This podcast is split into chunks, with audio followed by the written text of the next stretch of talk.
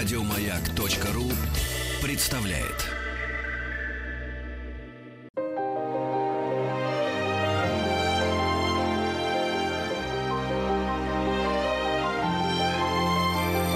Собрание слов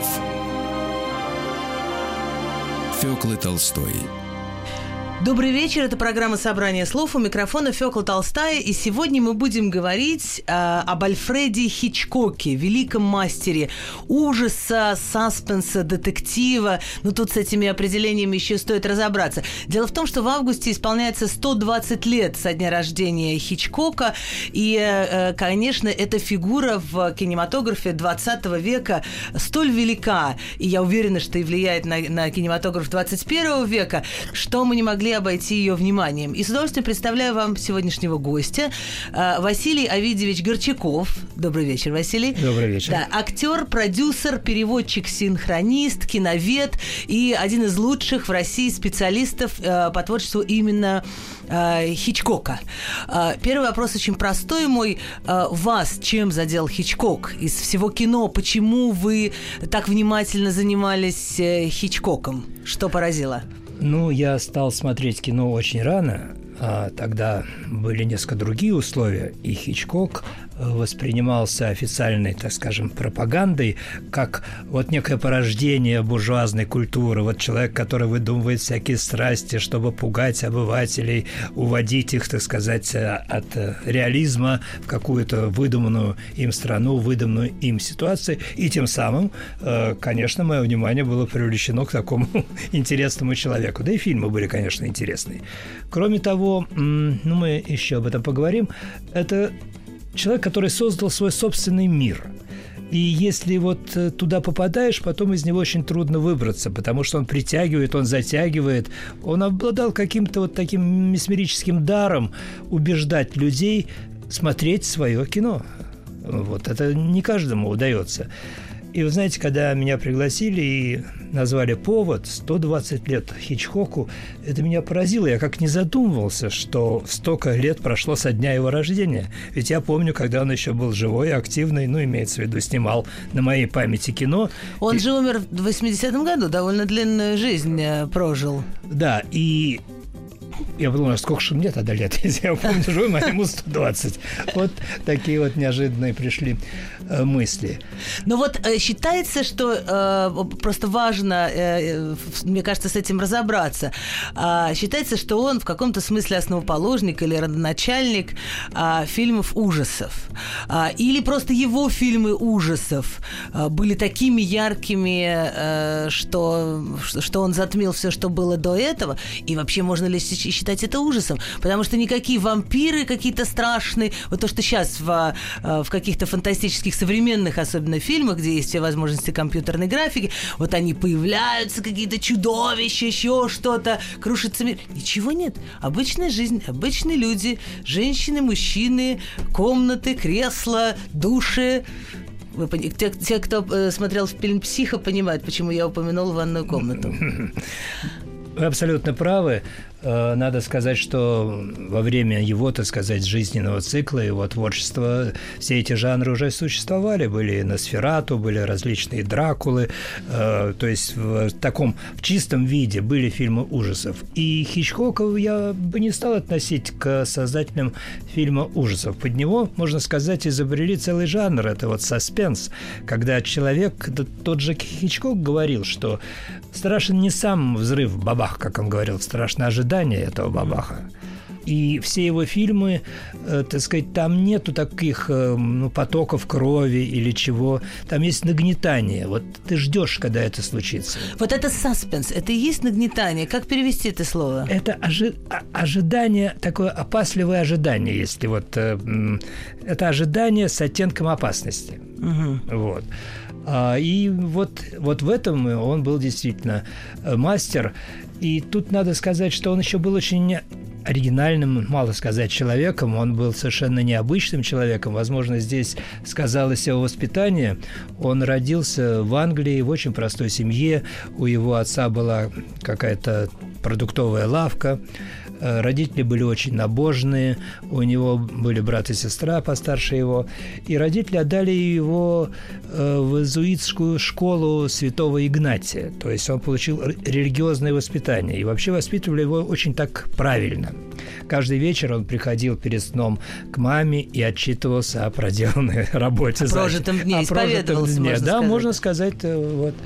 И, ну, надо сказать, что иезуитская у нас носит оттенок такого какого-то вот... Э, У нас это уже слово нарицательное да. абсолютно. На самом деле было очень много школ, которыми руководили э, члены ордена иезуитов, и это считалось неплохим образованием, особенно для не очень обеспеченных людей. Ну, а простите, что, что перебиваю, помните, у Альмадовара есть фильм, э, тоже такой, э, может быть, основанный на каких-то биографических вещах о мальчике в иезуитской школе?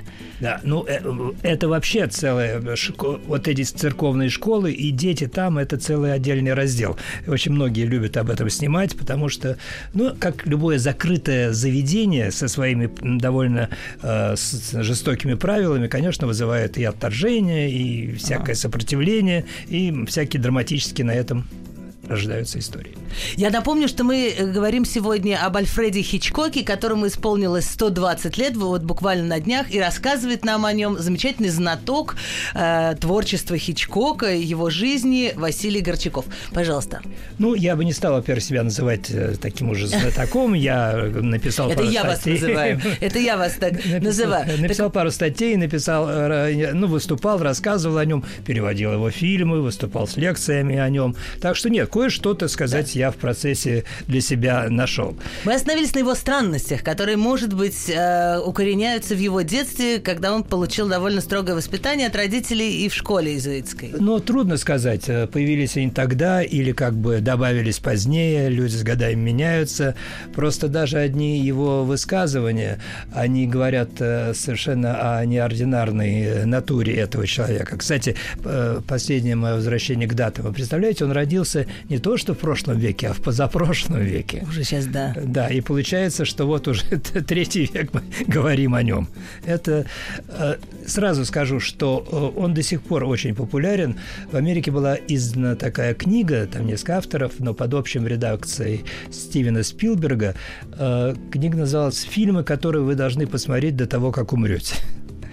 И самое большое количество фильмов там именно Хичкока. 18 фильмов. У всех остальных этих фильмов меньше. Ага. Поэтому это говорит о том, что вот как к нему относятся до сих пор. И мне кажется, нет ни одного человека, во всяком случае, я к ним не отношусь, кто бы посмотрел все его фильмы. Во-первых, часть а утеряна. А сколько их? Ой, их там больше ста, но часть утеряна. Они были еще не мы, их просто потеряли. А, часть частично утеряна. А, я, наверное, знаю только одного человека, который посмотрел все его, его фильмы. Это Квентин Тарантино. Но он вообще все посмотрел в этой жизни. И он действительно говорил, что я вот такое образование у меня было только одно. Я сидел и смотрел сутками кино. Вот это. И в том числе Хичкок. Но из тех фильмов, которые многие видели, и, и такие э, и знаковые фильмы, это «Психа», который мы уже немножко упоминали, это знаменитый фильм «Птицы», э, или что, что еще нужно назвать? «Северо-северо-запад». Да, да. Э, но вот э, и этот особый, особый жанр саспенса, о котором вы уже сказали, такое ожидание, устрашение э, и так далее. А когда он появился, когда он его выработал? И э, мне кажется, что это связано связано тоже с характером. Он во, на всех фотографиях, на всех, он такой, он такой спокойный, с сигарой, э, вообще такой немножко флегматичный персонаж. А, Я бы даже сказал, такой самоуверенный и несколько презрительный к окружающему он, его Он миру. немножко похож на Черчилля в этом, да? Вот, да. Они, вот а, они такие кругленькие, а, да. лосеватенькие, спокойные, мудрые, очень острые на язык англичане, любящие курить сигару и э, подтягивать виски. Да, и он э, надо сказать, был внешне не очень симпатичен, ну, так сказать, по-своему. Он это признавал и постоянно это обыгрывал, и его появление, он появлялся практически во всех своих фильмах. Э, совершенно в маленьких ролях, э, едущий в троллейбусе, стоящий у подъезда, куда заходят там все главные герои. И вот он такой вот толстый и все прочее. Он очень... У нас же это делал Рязанов, Эльдар Александрович Рязанов. Да, он спал, спал в гараже. Спал на бегемоте или был начальником вокзала в э, вокзале для двоих или во многих... А что это дает? А, и зачем Хичкок это делал? Это некоторая деталь такая, ему это нравилось, поэтому он и делал. Это как подпись художника на картине? Да. Что значит, кто снимал? Вот он и снимал, как говорил. А я хочу сказать, что очень интересно он к этому относился. В каком-то одном из первых ранних очень его фильмов, в фильме «Жилец», по-моему, это конец 20-х годов, это про Джека Потрошителя и так далее. И там он должен пройти по автобусу и что-то там сделать, сыграть в шахматы. И как он сам шутил, ну, мне что-то не хотелось, это утомительно, поэтому я попросил э, ассистента найти мне дублера, который бы это сделал за меня. И что вы думаете? Они нашли такого толстого и страшного. Я думаю, что это был он на самом деле. Он просто отнекивался от этого своего образа. Это тоже говорит о его натуре. Вообще у его очень странное было отношение и к кино, и к жизни, и к актерам. Он иногда говорил, что вот э, актеры, они гораздо хуже реквизита. Вот вешалку поставил, и она стоит и делает свое дело. А этим объясняй, не объясняй. Они всегда делают не то. А однажды кто-то пристал к нему и сказал, как вы можете называть э, э, актеров э, котами или скотиной. Он говорит, да что вы, да кто вам такое сказал? Кто это придумал? Что я могу сказать про Стюарта, что он скотина? Да они совсем не скотина, они все мои большие друзья. Другое дело, может, я говорил, что с ними надо обращаться, как с, с котами, чтобы они делали дело. У него же было какое-то бесконечное количество дублей, без всяких объяснений, как вот вспоминают артисты с ним, с ним работавшие. А вот сейчас уже киноведческими глазами глазами. Можете ли вы понять, для чего ему было это механическое повторение? А, э, во-первых, повторения как такового не бывает. Всегда какие-то есть нюансы, всегда какие-то... Один взгляд в другую сторону может менять концепцию сцены. И он как раз э, не пытался что-то объяснять. Э, ну, а что, с мебелью разговаривать? Я поставил так, поставил так и посмотрел, как лучше. А, он даже как-то снимал Ингрид Бергман, и она сказала, я не могу это сыграть, я не могу вот изобразить, э, э, э, как же он сказал, она сказала, я не могу вот это чувство в себе найти и показать его, вот не могу. Он сказал, ну и что, не можешь, так притворись просто. Да, это хорошо. А э, давайте тогда обсудим тот э, инструмент его, который он использовал очень активно, а, это монтаж. То есть, конечно, если ты, если ты не перекладываешь какую-то часть художественной работы на актера, когда ты не, не, не просишь его какие-то переживания отразить в сцене, тогда ты должен сам их а, склеить. Вот в знаменитой сцене, которую мы уже а, упоминали в «Психо», когда девушка моется в душе, а, а тут, а, ну, уже можно спойлить, да, это уже фильм какого года? Да, да, уже да. больше полувека прошло. И тут появляется нож, а, а, значит, за занавесочкой. Во-первых, надо сказать, что многие, и, и, и я, надо сказать, э, после просмотра этого фильма потом как-то осторожненько мылись в душе и еще несколько дней проверяли внимательно, хорошо ли я закрыла дверь на щеколду. И не задергали занавеску. Да, ну или как-то так э, всяко... Ну, действительно страшно, если, если кто-то там зайдет, ты, ты, ты не ожидаешь, ситуация не, неожиданная. Неожиданная, и кроме того, ты абсолютно беззащитен. Нет другого да. более беззащитного состояния, чем стоять мокрым и голым в душе. Да, даже мне кажется, что сидеть в туалете ты как-то обычно ну, видишь, ты, ты видишь кто войдет. Собран. Да, да. Прекрасное у нас обсуждение, прекрасное. А, и как же ему удавалось, вот как он просчитывал э, реакцию зрителя? Тут как бы два момента. Во-первых, он начинал свою карьеру как э, монтажер, как постановщик там отдельных сцен, и это всегда накладывает отпечаток. Всегда видно режиссер, откуда он пришел с актерских, так сказать, должностей, или вот с, монтажера, с ассистента и так далее. А, и э, кроме того, вот сам жанр вот этого нагнетания, он должен быть выверен по секундам, потому что чуть-чуть продлил, у тебя рассеялось внимание, и ты отвлекся, и тебе уже не так страшно. Э, чуть-чуть ускорить, пропадет этот эффект ожидания. И он придавал этому большое значение, поэтому он так вот э, долго, мучительно монтировал все, особенно те сцены. У него много проходных сцен, люди ходят туда-сюда, ездят туда-сюда. А вот, э, вот ключевые сцены, вот, мы не можем без душа, конечно, да. говорить. А, вот э, такие или страх высоты, где-то сказать все это вот на, вот на грани. Все это, конечно, он очень долго и тщательно делал, клеил, резал. И не все, к сожалению, режиссеры так много внимания уделяют этому, но это одна из состав... одно из могучих оружий кинематографа, как тогдашнего, так и сегодняшнего. Вот э, в 2012 году, э, в 2012 году вышел художественный фильм э, об Альфреде Хичкоке. Ну, это, конечно, такая классическая голливудская история, а, такой, э, такая биография, где, в общем, ничего не страшно, только страшно, что он какие-то деньги там потеряет или что-то такое. Но там важная тема, которая мне хочется узнать, насколько она э, действительно соответствует, соответствует тому, что было в истории.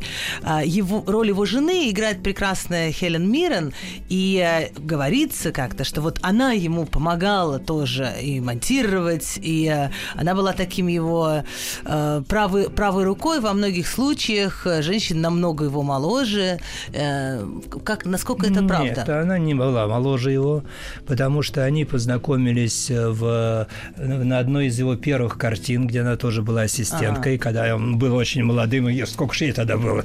Ну, примерно, может быть, чуть моложе. Значит, перепутал, простите, да. да. Звали ее Альма Ревел. А интересно, что на первой картине они, э, ну, виделись, но даже ни разу не заговорили друг с другом. Ну, как-то вот так вот. Там, народу много, все куда-то спешат и все прочее. Ну, он явно обратил на нее внимание. А вот на следующей картине, которую э, Хичкок на- на- начинал как э, ассистент режиссера, как даже э, прорисовывал декорации, э, неожиданно э, по каким-то причинам убрали э, режиссера. И за него монтировал и э, как бы до, заканчивал картину уже сам Хичкок. И тогда вот эта вот Альма Ревел, она, естественно, ну, работала э, вместе с ним, и тогда уже они э, начали, так сказать, дружить, общаться, и через там год-два э, вышли, э, сказать, вышли, вышли друг за друга замуж. А, и когда-то уже, так сказать, прошло прошло много-много лет, и Хичкоку вручали награду. Про, про награду мы еще отдельно поговорим. Э, награду за, ну, как говорят, за выслугу лет, за вкладки на искусство. И он сказал, что всем этим я обязан э, четырем людям. Это мои главные помощницы, это матери моих детей, это женщине, которая чудесно готовит, и это человек, без которого я не могу жить. И все они носят одну и ту же фамилию Альма Ревел. Надо сказать, что к концу жизни она тяжело заболела, с трудом ходила, и он трогательно за ней ухаживал и умер раньше ее. Ну, да. Они, но они умерли, по-моему, в 80-м году. Ну... Да, да, раньше ее, да. Скажите мне, пожалуйста, как он выбирал э, сюжеты для, для своих фильмов? А, вот э, в какой-то ситуации он опирался на книги, насколько важно ему было переписывать сценарий. А, этот же саспенс, он не только в монтаже, он же еще и в том, как рассказана история. Ну, во-первых, он э, был практически Э, с автором всех э, сценариев, да. даже когда работал с кем-то еще. Он иногда пользовался литературными источниками, но всегда переделывал их под себя, и потому что, ну, еще раз говорю, у него был свой мир, и вряд ли кто-то мог писать так, чтобы полностью соответствовать этому. Поэтому каждая история – это история его и, соответственно, его страхов, его, так сказать, фобий, его каких-то вот э, мироощущений. Э, я думаю, что если бы кто-то провел психологический анализ… Вот-вот, очень интересно. Да, то, наверное, это можно было вычленить и, так сказать, поставить ему диагноз, от чего он страдал. Он, кстати, сказал однажды вещь такую, что я в жизни боялся четырех э, вещей – А, причем третью я забыл. Uh-huh. Но первое – это маленькие дети. Так. Вторая вещь – это полицейские. Так. Третью я забыл. А четвертое – это то, что мой следующий фильм будет менее успешным, чем предыдущий. Мне кажется, он еще боялся страшно яиц и говорил, что э, цвет желтка его пугает больше, чем… Э, вид желтка его пугает больше, чем вид крови. Но, может быть, это, э, это я нафантазировала. Мы говорим об Альфреде Хичкоке. 120 лет исполнилось э, на днях со дня рождения этого великого английского американского режиссера. И Василий Горчаков, прекрасный знаток каталог творчества Хичкока. В нашей студии мы вернемся через минутку-другую. Это программа «Собрание слов». У микрофона Фёкла Толстая. Мы отмечаем сегодня в нашей студии 120-летие со дня рождения Альфреда Хичкока, великого мастера э, фильмов, которые заставляют нас, не хочется говорить э, ужасов, мы уже с этим термином как-то разобрались, э, великого мастера, который заставляет нас дрожать, э, бояться э, и э, нагнетает атмосферу так, что э, ого-го.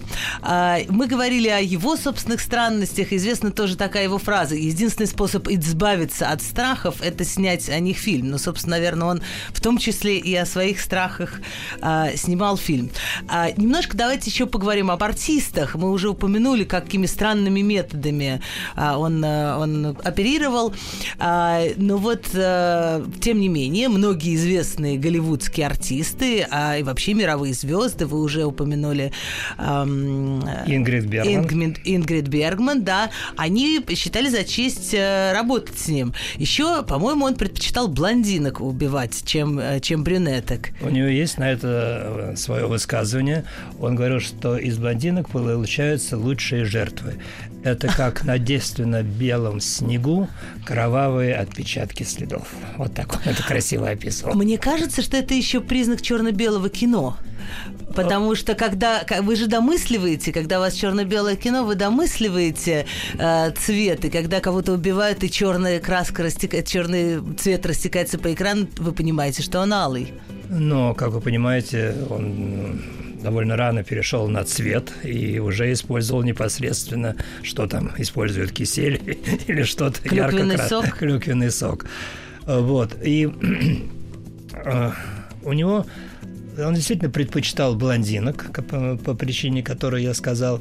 И надо сказать, что очень красивых блондинок. У него снимались все самые красивые женщины Голливуда. Англичане всегда знамениты своим юмором. И э, Хичкок э, тоже был известен своими розыгрышами. Может быть, мы об этом еще поговорим, которые по отношению к артистам он устраивал и так далее. Но видите ли вы какое-то чувство юмора в его фильмах? И как вообще может сочетаться чувство юмора с устрашением?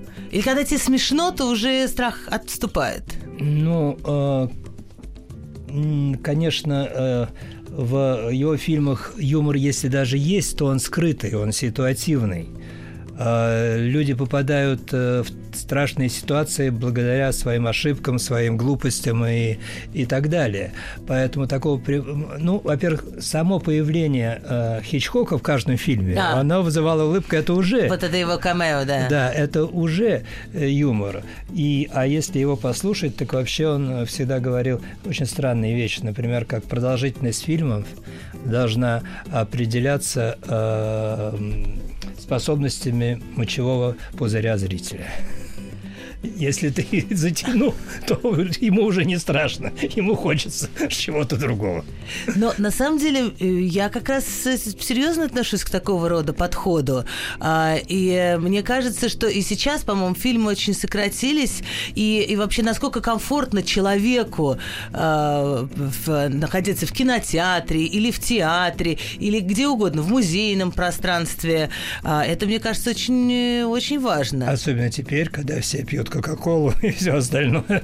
Ну да, а с другой стороны, например, вот я училась э, в ГИТИСе у Марка Анатольевича Захарова, и среди многих очень серьезных э, уроков мастерства художественного и тонких э, каких-то замечаний о этой удивительной профессии режиссера, а, в том числе Марк Анатольевич говорил, а я считаю, что нужно ставить спектакли с антрактом, потому что буфет должен работать. И это тоже важная составляющая. Человек пришел, посмотрел первый акт, потом пошел в буфет, потом посмотрел э, второй акт. Так что это такой, такой взгляд. Ну, сейчас Министерство культуры, видимо, взяло это на вооружение. Недавно было решение коллегии министерства, что при театрах должны организовываться не только буфеты, но и кафе, но и какие-то там развлекательные центры и так далее. Ну, чтобы завлекать людей в театры, которые не, не очень идут. Это, это, наверное, справедливо. И, и чтобы театр был вообще открыт, может быть, и, и кинотеатр, его фойе открыто, как, скажем, Московский Гоголь-центр работает ну, э, да, с это... утра до вечера. В какой-то момент там есть спектакль. Но мы отвлеклись от Хичкока, хотя на самом деле не очень отвлеклись, потому что вот эта, вот эта позиция встать на, на сторону зрителя и в нагнетании ужаса, и в том, чтобы он не захотел туалет, это очень важная современная, современная позиция э, потребителя, как, э, как мы говорим. А что же сегодня? А, не устарели ли его фильмы? Потому что, конечно, очень многие фильмы 60-х годов а, или там 50-х, 70-х, они просто киноязык устарел. Страшно ли сегодняшнему зрителю смотреть на Хичкока? В классическом, так сказать, варианте, э, да, страшно. И те же птицы, хотя тут теперь снимается с помощью электронной техники хоть динозавры, хоть то угодно, но вот птицы, они как раз страшны своей простотой. Это просто птицы, это не какие-то чудовища, это просто птицы, которые мы видим каждый день в окно, на улице, и вдруг они превращаются в такую напасть страшную и библейскую просто угу. напасть. Опять же, э, головокружение, страх высоты. Э, при всем... Вертиго, как она да, еще вертиго, называется. Да. Ну, страх высоты присутствует у каждого человека в какой-то или иной э, мере, кстати. А, вот, э, третья вещь, которую боялся Хичкок, это высоты. Так что, ага. это, видите, это тоже отражение его каких-то страхов и ага. фобий. И э, есть фильмы, которые он снимал, я даже не знаю, зачем, и они получались очень хорошие, но когда снималось это как бы на злобу дня. Так, например, он снял в 1966 году фильм «Разорванный занавес». Это э, шпионский боевик, анти антисоветский, как мы бы его сказали, с Полом Ньюманом. В общем, достаточно проходящая картина, такая, как может быть и Топаз. Хотя там чувствуется и Хичкок, там чувствуется его школа, его рука, все остальное. Ну, надо сказать, что он относился э, достаточно с юмором как к удачам, как к неудачам. Он говорил, даже мои неудачи приносят деньги и через год становятся классикой. Вот так он ценил свое творчество. Да, но и, на самом деле, часто уж они э, по прошествии полувека купились э, с лиховой студии, которые работали с Хичкоком, должны быть э, очень довольны. А мы с вами в начале нашего разговора, напомню, что мы говорим сегодня с Василием Горчаковым, переводчиком и киноведом, и продюсером, и прекрасным знатоком творчества Альфреда Хичкока. Мы с вами уже упоминали тему наград, когда вы говорили о том, что он поблагодарил четыре трех э, женщин, носящих одно имя э, его жены. Э, но по поводу наград. Многие артисты, которые работали с Хичкоком, получили благодаря этим работам Оскар. Хичкок этот Оскар получил такой немножко утешительный приз уже в конце жизни за какой-то вклад в развитие кинопроизводства или, или что-то такое.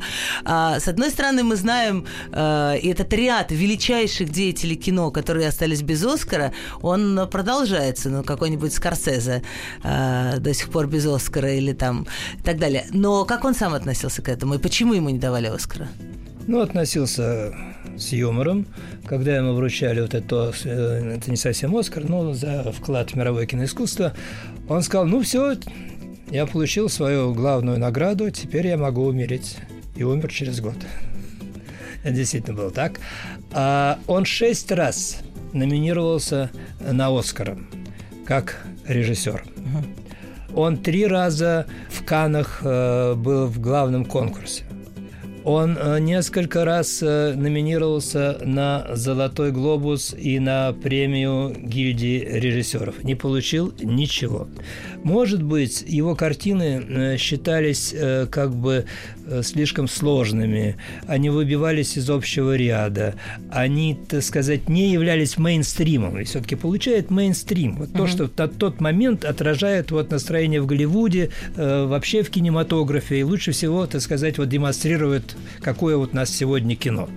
А его картины всегда стояли особняком и как бы вот не попадали на, на раздачу. Хотя пройти мимо нельзя было, значит, надо номинировать, надо сказать, ну, рассмотрели, mm-hmm. вот у нас столько академиков, там же mm-hmm. не, не подстроишь результаты. Вот так проголосовали люди.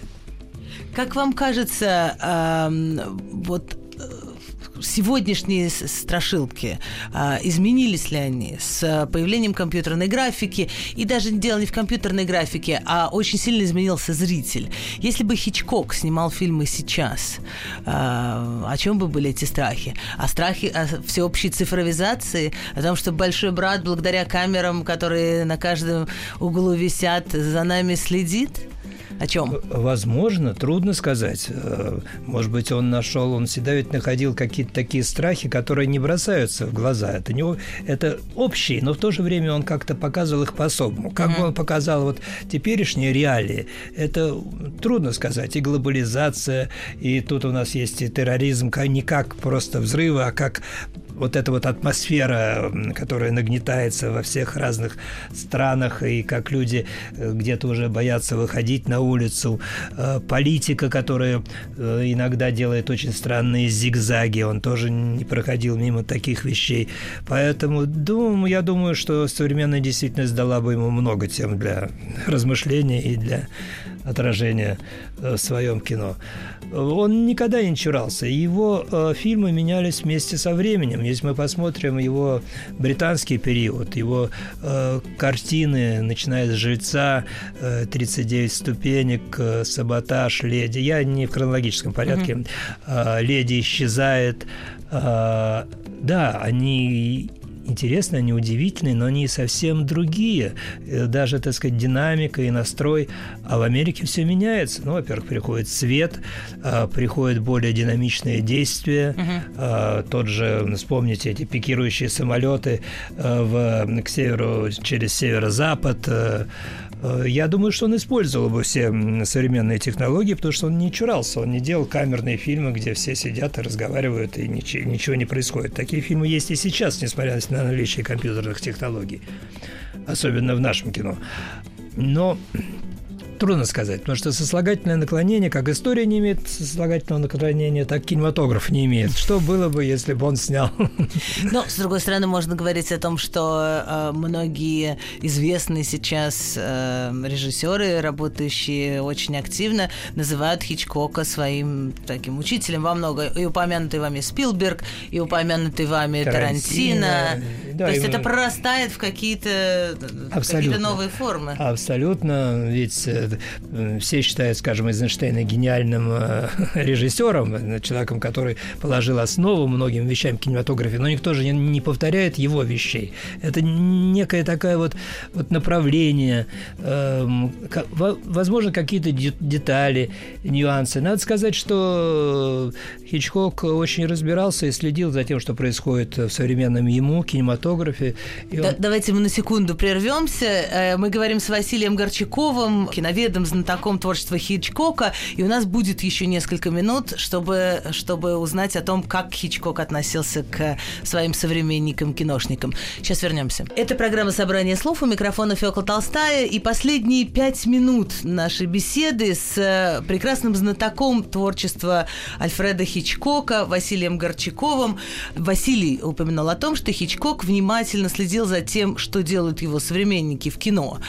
Кто ему нравился, кто ему не нравился? За, что он из этого э, соперничества такого творческого э, для, для своих работ? Ну, кто ему получал? не нравился, я не знаю. Он не говорил об этом, так сказать, вслух и для печати. А вот, э, например, как-то он сказал, этот молодой человек, который снял «Blow Up» Антониони, я начинаю его бояться. Вот так он сказал. И еще раз он упомянул его, когда сказал, эти ребята, Антониони и Филини, вот кто делают теперь кино. То есть э, он не чужд был, он э, не говорил там вот типа вот мы делали кино, а вот что они там творят, никому не известно. Как мы часто говорим, но особенно маститые режиссеры э, говорят, ну вот у нас было кино, вот, а вот советское кино это было кино, а сейчас это не кино. Ну, каждому времени присуще свое кино. А Антониони и Филини, конечно, младше его, но не, не так сильно. А Все-таки, но стилистически отличаются разительно. Просто, просто Хичкок со своей четкостью, ясностью, строгостью, английским э, таким выверенностью и совершенно другие принципы у итальянского и неореализма, и тех... Э, Может быть, он завидовал кого... им, ему это уже было не дано, то есть, э, но это было не его, он не мог так резко э, сменить направление и заняться вот чем-то таким, ну, романтическим кинематографом. Хотя романтики в каждом из его фильмов хватает. Я, кстати, был в этом доме э, на студии Universal, они его сохранили. Вот э, тот, та страшная гостиница, где, э, где тот страшный душ. Вот. И домик как домик, но когда ты понимаешь, что с чем он связан, то это тоже такие некие мурашки бегают по телу. Вот вы сказали, упомянули романтичность, а я вот думаю, насколько он эмоционален. Мне кажется, что он все-таки эксплуатировал основную одну эмоцию – страх, э, опасность э, и так далее. А, и в этом отношении он немножко скуп. Но вы знаете, что люди попадали в эту ситуацию, связанную с опасностью и совсем из-за других э, каких-то чувств, из-за э, неразделенной или разделенной любви, из-за жадности, из-за чего-то еще. Вот все человеческие пороки, которые он показывал, а чувства ведь они ведь разные бывают, они как раз и приводили вот людей в конечном итоге вот к тому, что он показывал. Это очень христианская позиция, возвращаясь к тому, что вы упоминали упоминали, что он учился в иезуитской школе, что, что вот ваши пороки, они приведут, страх Господень найдет на вас. И да устрашитесь вы тому, что с вами произойдет. Я думал об этом. Действительно, религия, любая религия состоит из чего? Ну, можно сказать, не э, пытаясь кого-то обидеть, из кнута и пряника. Если ты будешь делать все по заповедям, будешь делать хорошо, то тебя ждет э, все будет хорошо. Но если ты будешь греси, грешить и не каяться, вот тогда все эти религии представляют целый набор всяких э, казней, мучений и так далее. И вот вот у Хичкока как раз все э, люди ведь в основном попадали в эти ситуации со своих пороков. И вот они были наказаны самыми жестокими методами и образами. То есть э, это, просто, это просто другой современный 20 веку язык, да? Не будет гиены огненной, не будет котла, где черти э, на огне будут вас э, варить, а будет нож в душе, а будет птицы, которые на тебя, или будет... Э, пикирующие самолеты. Или будут э, пикирующие самолеты. А, мы говорим с Василием Горчаковым, прекрасным знатоком творчества Альфреда Хичкока, э, и эфир наш посвящен 120-летию со дня рождения этого великого а, английского режиссера. Мой последний вопрос а, простой, но очень практичный. А, для тех, особенно из нашей молодой аудитории, кто не хорошо знает или совсем не знает Хичкока, с чего вы советуете начать и с каким настроением смотреть? Ну, э, мы уже говорили, что самые его такие яркие фильмы, причем снятые уже достаточно поздно, и которые будут восприниматься, естественно, легче, это «Психо», угу. это «Птицы», это «Марни», угу. вот, э, «Головокружение» тоже.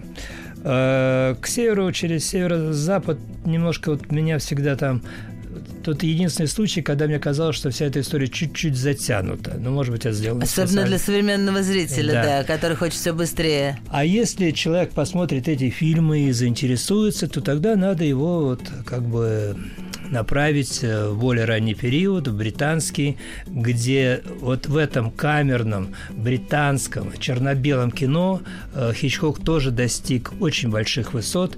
Это и «Леди исчезает», это и «Саботаж», это и особенно «39 ступеней». Кстати, многие фильмы Хичкока были потом пересняты, те же «39 ступеней». Он же переснимал, а, один раз он переснял свое кино, насколько я знаю. Да, но он переснял кино, он переснял свое немое кино, потом он его озвучил. Это очень было раннее кино. Но э, фильмы были настолько, я говорю, яркие, что привлекали, особенно когда пошла муза, э, мода на ремейки. Да. То, вот, так сказать, я думаю, мы еще что-нибудь увидим из Хичкока. Из Хичкока. Спасибо большое. Я благодарю Василия Горчакова. А, и так мы на волнах маяка сегодня отмечали 120-летие великого Альфреда Хичкока. Всего доброго. Спасибо.